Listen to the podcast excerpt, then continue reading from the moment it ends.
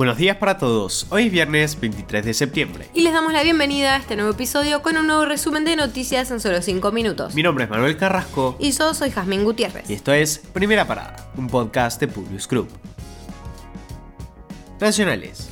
El Senado aprobó este jueves, por 36 votos a favor y 33 en contra, y giró a diputados, el proyecto de ley que amplía de 5 a 15 el número de integrantes de la Corte Suprema de Justicia de la Nación. La iniciativa fue respaldada por el Frente de Todos y sus aliados y rechazada por el interbloque de Juntos por el Cambio. Inicialmente la propuesta oficial era lograr la cifra de 25 jueces, sin embargo tras negociaciones legislativas se redujo el número. El debate se puede llevar a cabo porque finalmente el oficialismo consiguió las 37 bancas ocupadas para concretar la jornada en el recinto.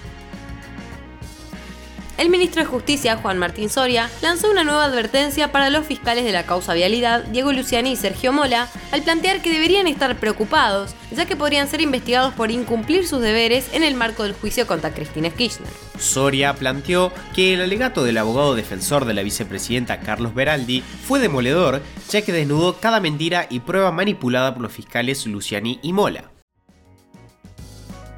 Un nuevo IFE llegará al cronograma de pago de ANSES y será destinado a los sectores más vulnerables con un principal objetivo que es lograr que los beneficiarios puedan alcanzar a cubrir la canasta básica alimentaria. El ministro de Economía de la Nación, Sergio Massa, fue quien confirmó este nuevo ingreso para las familias. El monto sería de aproximadamente 50 mil pesos y se abonaría en tres etapas. El único requisito que tendrá hasta el momento es que el beneficiario no cobre ningún plan social otorgado por ANSES y el monto total será dividido en tres cuotas de 16.500 pesos cada una. El secretario de Agricultura, Juan José Bahillo, dijo que el programa del incremento exportador, que establece un tipo de cambio diferencial de 200 pesos por dólar hasta el 30 de septiembre, ha tenido resultados más que satisfactorios. Además, proyectó que el mismo podría finalizar con un 20 a 25% de aumento de la estimación original del gobierno de 5 mil millones de dólares de liquidación de divisas. Internacionales. Los rusos agotan los pasajes para huir de la movilización anunciada por Putin. Compran sin importar el destino.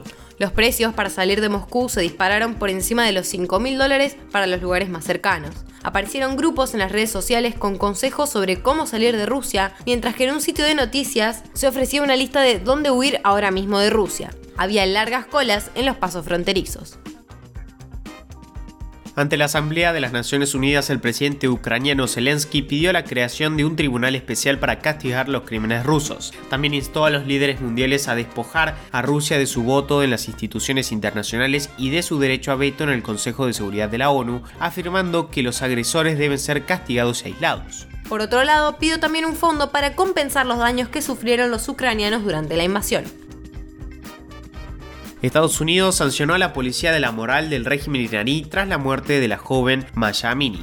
Los acusó como responsables de su fallecimiento y criticó el abuso y violencia contra las mujeres iraníes y la violación de los derechos de los manifestantes pacíficos. Al menos 31 personas han muerto en los disturbios en que las mujeres quemaron sus velos y han cortado su cabello como símbolo de rechazo al régimen islamista, mientras que los manifestantes denunciaron la represión por parte del Estado y las restricciones a las mujeres. Sujetos no identificados hackearon correos electrónicos de las Fuerzas Armadas de Chile y de momento se desconoce la magnitud del caso. El gobierno ordenó un sumario administrativo para determinar las responsabilidades correspondientes sobre el hecho y entregó los antecedentes a la justicia militar. Al parecer los hackers revelaron miles de correos de entre 2019 y 2022 que contienen documentos reservados. Mauricio Claver Carone quedó al borde de la destitución este jueves como el presidente del Banco Interamericano de Desarrollo por un romance con una alta funcionaria del organismo. El directorio ejecutivo recomendó su salida y elevó el caso a la Junta de Gobernadores, que deberá tomar la decisión final. En el próximo paso, en la Junta, la destitución debe decidirse con una mayoría del poder de voto que se alcanzaría fácilmente si los grandes votan a favor. Con esto los despedimos por hoy. Gracias por escucharnos. Te pedimos que compartas nuestro podcast con tus amigos para que podamos seguir creciendo y llevándote las noticias. Envíanos tus comentarios o sugerencias en nuestro Instagram Pulus-Group. Los esperamos la próxima semana en un nuevo episodio de Primera Parada. Que tengan un muy buen día.